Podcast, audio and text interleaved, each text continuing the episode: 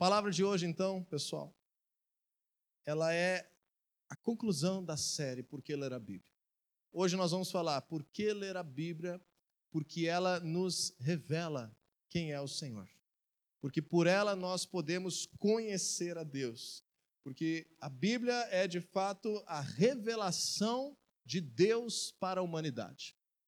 É lógico que o Senhor se revela de muitas outras formas, a própria palavra de Deus explica que Deus se revela até mesmo pela natureza, pela sua criação. Se você mergulhar em um ambiente natural criado por Deus, você vai receber algumas sensações, você vai receber algumas impressões, você vai perceber coisas de Deus simplesmente por estar envolto à sua criação. Se você olhar para o céu, se você contemplar as estrelas, se você estudar mais sobre isso, aquilo que Deus criou, Logicamente, a própria Bíblia ensina que o Senhor se revela pela sua criação. Nós também temos derramado nesse mundo, graças ao sacrifício da cruz, graças à obra do Senhor Jesus Cristo, nós temos derramado sobre esse mundo a presença do Espírito Santo de Deus. E isso faz com que Deus possa agora, por meio de Jesus, alcançar pessoas que ainda não conhecem, pessoas, quem sabe, que estavam vivendo uma vida longe da sua presença, como é o caso na própria Bíblia narra isso do apóstolo Paulo, que estava perseguindo cristãos, ele era responsável pela morte de muitos cristãos. Ele era aquele que trazia é, certificados legais, cartas das autoridades para poder entrar no meio das comunidades judaicas e prender e açoitar, quem sabe responsabilizar, inclusive, é, por uma condenação à morte, pessoas que estavam buscando Jesus, que estavam se convertendo.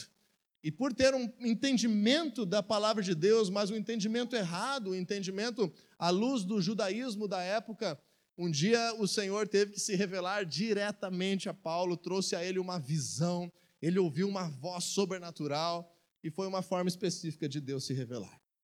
Mas eu te digo claramente, diretamente, que o texto da palavra de Deus, o texto bíblico, como nós falamos outrora, que é uma palavra viva, que é uma palavra eficaz, que é uma palavra poderosa, que é uma palavra que é a direção para uma vida abençoada. Essa é sem dúvida. Essas palavras são sem dúvida a maior revelação de Deus à humanidade. Então, por isso, hoje nós encerramos essa série declarando: por que ler a Bíblia? Porque por meio da leitura da palavra de Deus, nós podemos conhecer a Deus. É por meio da leitura da palavra de Deus que nós podemos conhecer uma realidade espiritual que nós não teríamos conhecimento, acesso, detalhes, sem que nos fosse revelado do alto. É por meio da palavra de Deus que nós podemos entender o pecado, a salvação, a graça. É por meio da palavra de Deus que nós podemos ter uma esperança de vida eterna, que não é algo inventado, não é algo das nossas cabeças, mas é algo que o Senhor revela como concreto, como verdade para as nossas vidas. E quando nós nos reunimos e buscamos a Deus de fato, quando nós não apenas lemos a Bíblia com ceticismo, com curiosidade, mas lemos a Bíblia com fé e nos reunimos como igreja, nós temos presenciado aqui muitas manifestações sobrenaturais da glória de Deus. Hoje pela manhã foi um dia desses, essa semana tivemos várias células com manifestações sobrenaturais do Espírito de Deus. Domingo passado tivemos um culto extraordinário que praticamente não teve fim, as pessoas foram, conforme seus compromissos, indo embora, e teve gente que fez um culto ao Senhor que durou quatro horas na semana passada.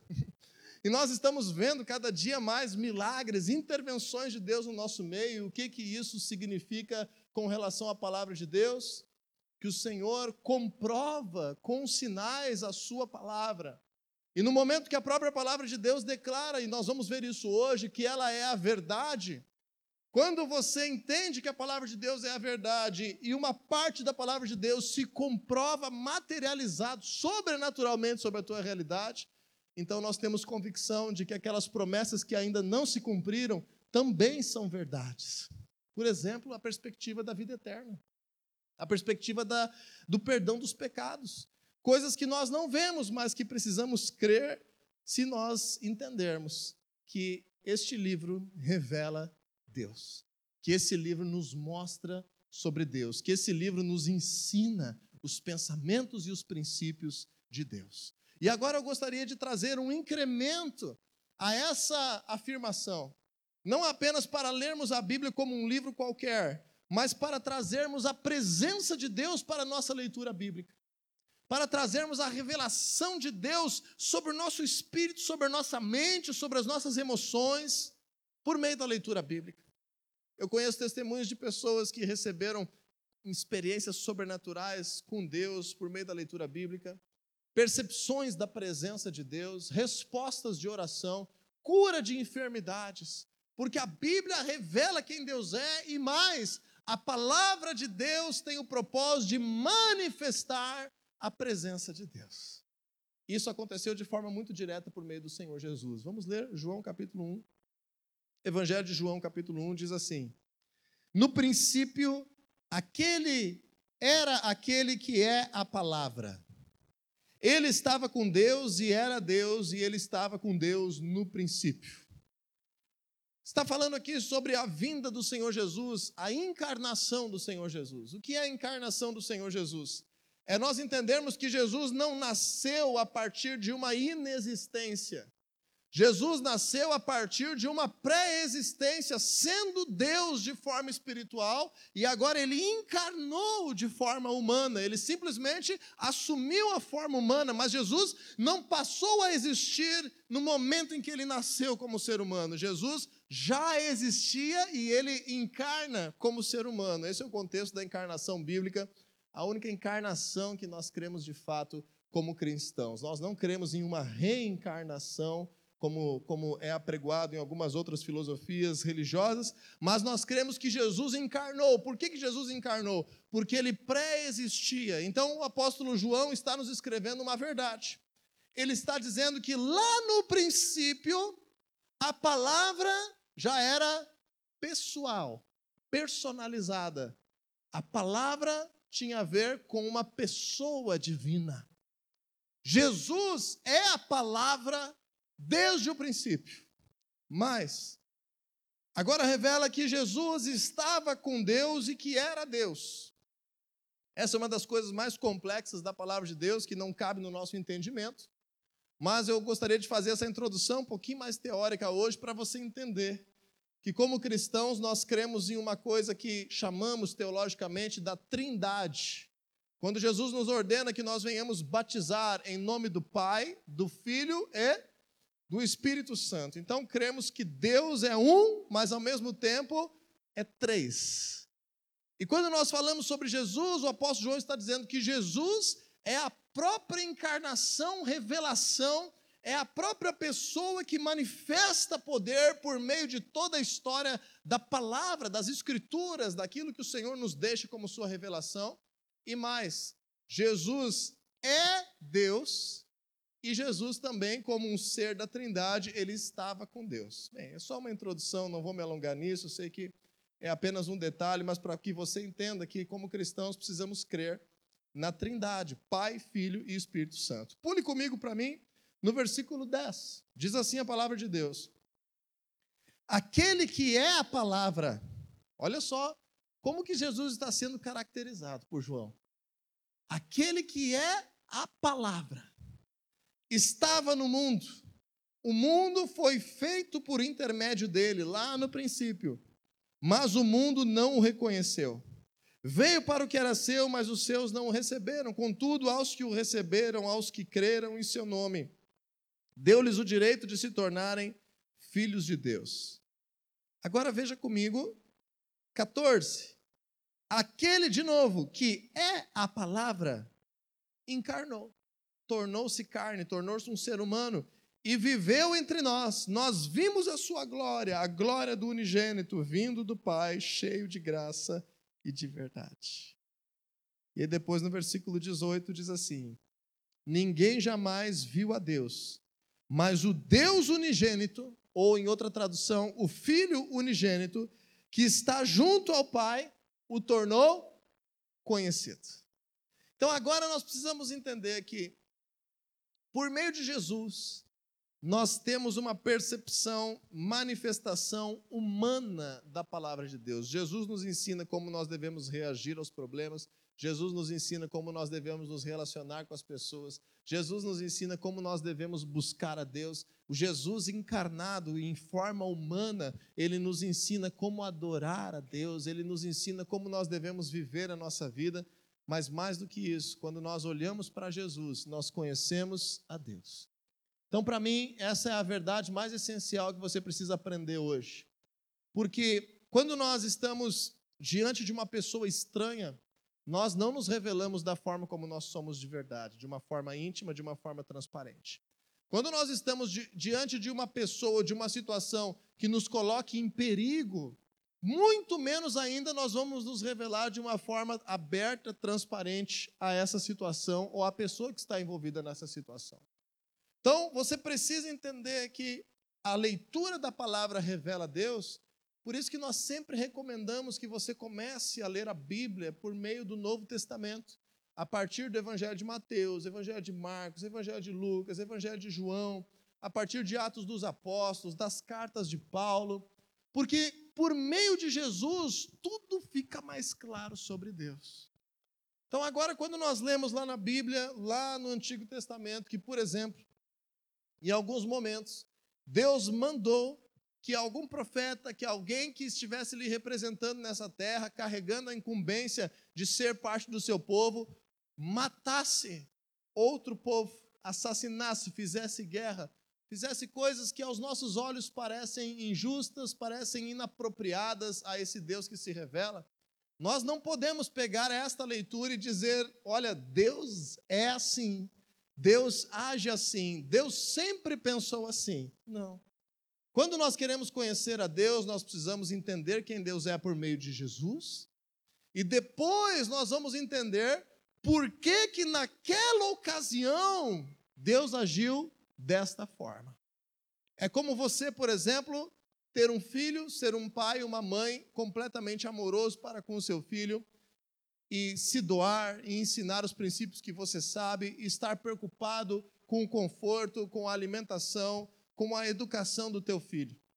Mas de repente você está no meio da rua e alguém vem e quer atacar contra a tua vida e contra a vida do teu filho. De que forma você vai reagir a essa pessoa? Querendo dar amor, carinho, alimento, provisão, um abraço nessa pessoa que quer vir contra a tua vida e a vida do teu filho? É assim que você vai reagir? Não.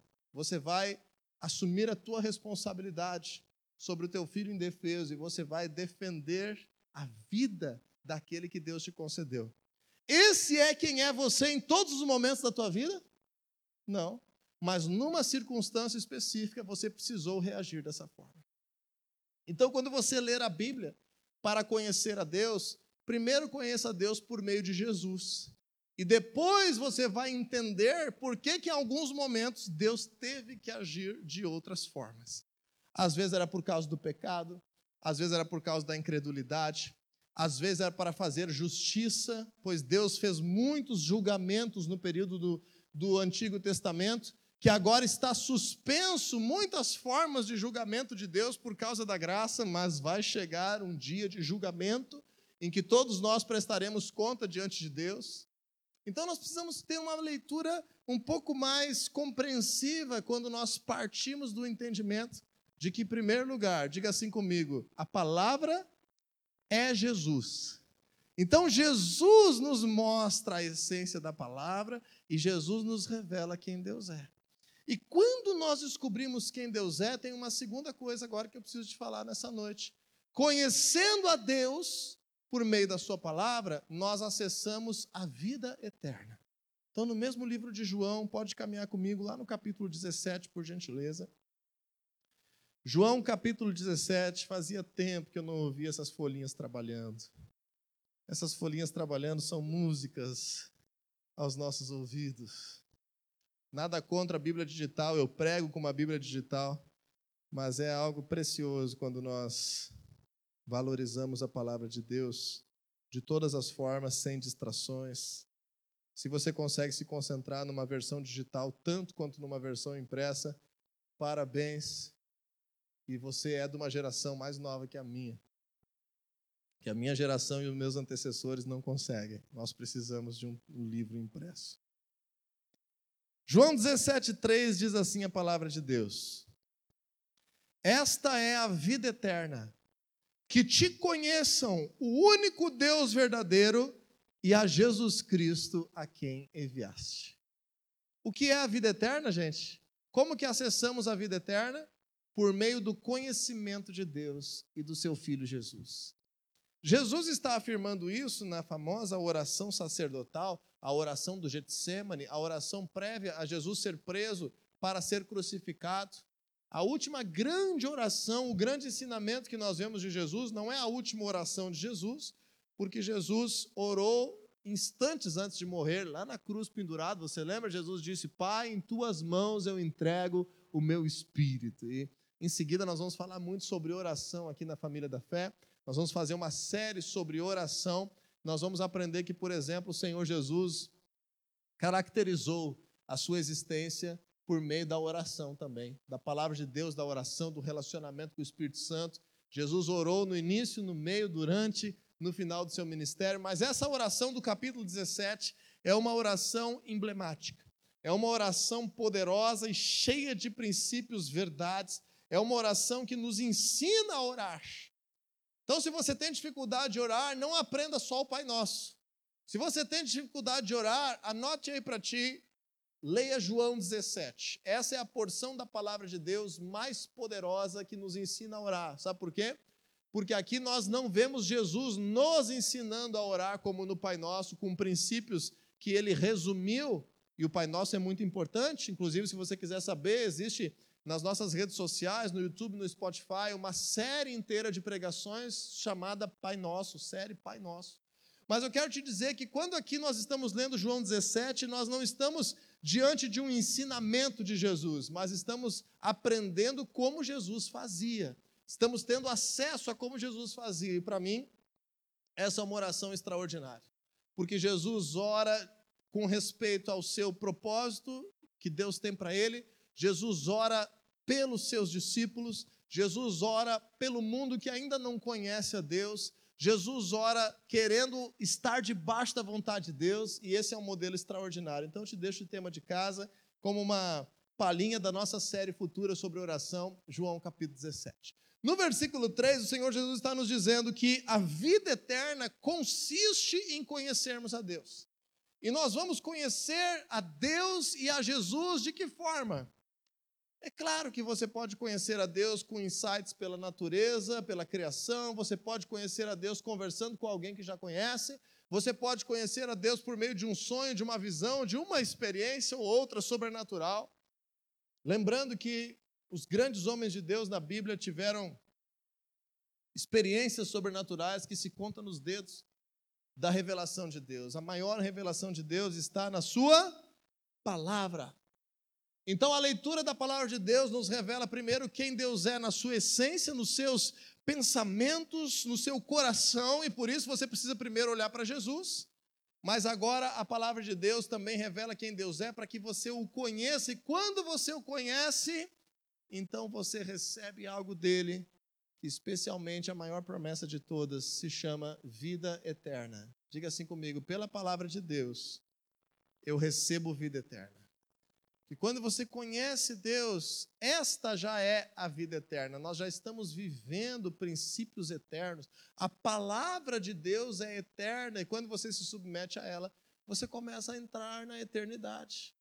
Você começa a entender a importância de se relacionar com Deus, você começa a entender a importância de orar a Deus. Esses dias a minha esposa, a pastora Camila, estava dizendo que muitas pessoas sonham em passar a eternidade com Deus, mas ficam cansadas se passam 10 minutos diante de Deus em um dia comum.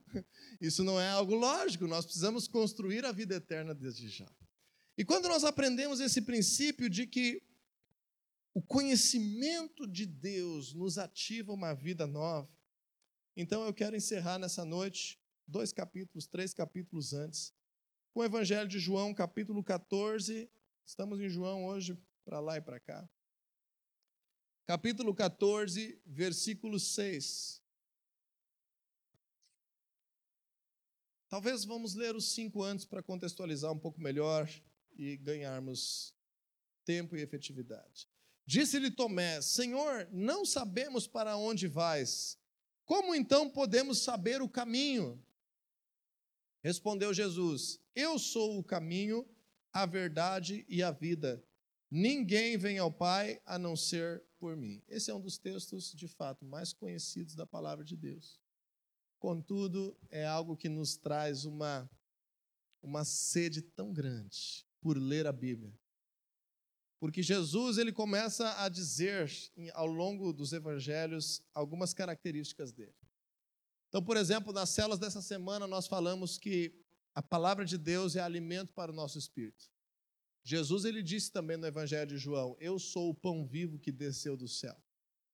Jesus também nos ensina no evangelho de João: "Aquele que comer de mim viverá". Aquele que beber de mim como fonte da água da vida viverá eternamente. Aquele que crê em mim ressuscitará. Então nós aprendemos muitas verdades, muitos adjetivos sobre Deus, mas João 14, 6 nos traz algo especial, algo que parece ser completo.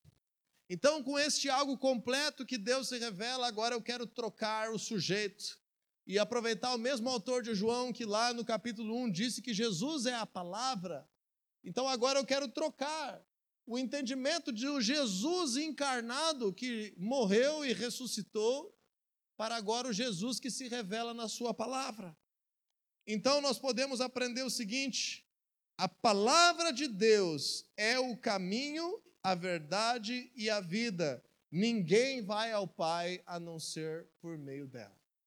Quando nós entendemos que a palavra de Deus é a manifestação sobrenatural da Sua presença, é a manifestação sobrenatural de Jesus Cristo, a palavra de Deus age em parceria com a atuação do Espírito de Deus sobre a nossa vida. Jesus ressuscitou e derramou sobre todo aquele que crê o seu Espírito Santo. Nós agora aprendemos que conhecemos a Deus e esse conhecimento sobre Deus que temos quando lemos a Bíblia nos faz entender três grandes coisas. Primeiro, por meio da leitura bíblica, nós encontramos uma via, nós encontramos um caminho, nós encontramos a única possibilidade de encontrar verdadeiramente com Deus. Então, a palavra de Deus, por meio de Jesus Cristo, ela nos abre um caminho para acessar a presença de Deus. É por isso que, conectando esses nossos dois momentos, a leitura da palavra sempre deve ser acompanhada de oração, para que ela se torne algo sobrenatural, para que você esteja na presença de Deus enquanto lê a tua Bíblia. Mas a oração também sempre deve ser acompanhada de leitura da palavra, para que você não apenas fale aquilo que está no seu coração, mas que por meio da Bíblia você encontre o caminho para chegar a Deus, o caminho para estar constantemente diante de Deus. Então, eu quero encerrar com essas três, esses três atributos que o Senhor Jesus nos afirma. O primeiro deles é que a palavra de Deus abre o caminho para nós acessarmos a sua presença. Você quer conhecer a Deus mais? Então você precisa conhecer mais a sua palavra. Você quer ter convicção da presença de Deus maior? Então você precisa mergulhar mais na leitura da palavra. Você quer que Deus ande contigo ao longo do teu dia? Então leia mais a sua palavra, porque é a palavra de Deus, por meio do Senhor Jesus, que abre um caminho poderoso. Em segundo lugar, e a ênfase mais forte dessa noite, é que a palavra de Deus é a verdade. Diga assim comigo: a palavra de Deus é a verdade. Gente, eu quero crer que você falou isso crendo no que você falou. Porque nós estamos de verdade, de fato, substancialmente, nesse momento da história, em que a verdade bíblica tem sido descreditada, em que a verdade tem sido relativizada, em que as pessoas aceitam com naturalidade qualquer um que diga, não, essa é a verdade. Isso é o normal, isso é o natural. Então, nós temos pais que submetem aos seus filhos, que trazem uma verdade nova sobre a sua casa, que infringe a palavra de Deus, e esses pais às vezes são cristãos, mas se dobram diante dessa verdade. Nós temos jovens que estão dentro das universidades e recebem verdades contraditórias à palavra de Deus, e isso fere aquilo que se entende por revelado por Deus, mas se omitem diante dessas novas verdades. Nós temos uma série de tecnologias, redes sociais, sites, filmes, séries, streamings, televisão, afirmando verdades contraditórias da palavra de Deus, e nós deveríamos estar um pouco mais indignados.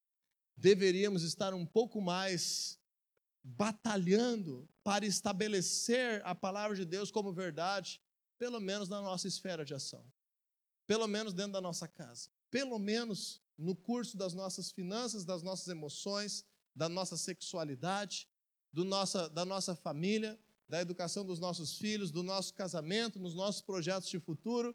Naquilo que nos compete, nós deveríamos entender muito mais que existe uma verdade e que a verdade da palavra de Deus é a verdade. Claro que para quem quer um debate científico não é suficiente o que eu estou dizendo, mas para quem crê em Jesus, com certeza será suficiente quando você voltar comigo no capítulo 17 de João, mas agora no versículo 17, João 17, 17. Que diz assim a palavra de Deus naquela mesma oração sacerdotal de Jesus. Veja, veja, entenda comigo algo tão precioso. Jesus estava aqui orando pelos seus discípulos. Entenda, você pode estar aqui orando pelo teu filho, você pode estar aqui orando pelo teu namorado, você pode estar aqui orando pelo teu professor, você pode estar aqui orando pelo teu pastor, pelo teu colega da tua célula, pela pessoa que Deus te confiou para cuidar lá na célula, você líder, líder em treinamento. Você pode estar ali orando e dizendo: Senhor, eu apresento a vida dessa pessoa diante de ti e eu te peço, Deus, santifica ela, purifica essa pessoa na tua verdade. É isso que Jesus está nos ensinando. Que nós venhamos interceder, que nós venhamos buscar, que as pessoas que ele nos confiou estejam abrindo seus olhos para a verdade. Como disse o apóstolo Paulo, eu oro para que os olhos do seu coração sejam iluminados então tem muita coisa que nós poderíamos resolver com a palavra de Deus e com oração, que nós acabamos levando muito mais tempo, desgaste, estresse para poder resolver. O Senhor Jesus está nos ensinando então no versículo 17. Vamos ler João 17, 17. Ele diz assim: santifica-os na verdade. A tua palavra é a verdade. Assim como, por exemplo, Salmo 160, 119, versículo 160, diz lá em Salmo 119, 160, a verdade é a essência da tua palavra e todas as tuas justas ordenanças são eternas. Então, se tem algo sobre Deus que eu quero te dizer hoje aqui, é que Deus se revela por meio da Sua palavra, trazendo a verdade sobre a tua vida. E agora nós precisamos estudar mais a palavra, nós precisamos conversar mais, nós precisamos tirar as nossas dúvidas nos relacionamentos de discipulado, nós precisamos perguntar: qual é a verdade sobre isso? Qual é o pensamento de Deus sobre isso? Me ajuda a entender isso. E eu te digo de coração, quando você for perguntar, pergunte para aqueles que de verdade cuidam de ti. Não pergunte para o David Leonardo, todo respeito a ele. Não pergunte para o Tiago Brunet. Pergunte para quem se importa com a tua vida e conhece o teu nome, a tua casa e tem, de fato, feito parte de um corpo pertinho de ti. Amém? Nós vamos andar mais em discipulado. Esse é um outro tema que nós vamos estar trabalhando aqui na igreja. E para isso nós precisamos receber de Deus instrução, conselho da verdade. A palavra de Deus é a verdade.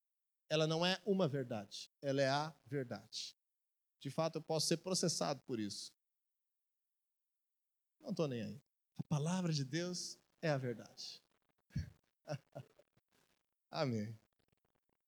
Muitos futuros pregadores estão motivados também no dia que falarão isso publicamente.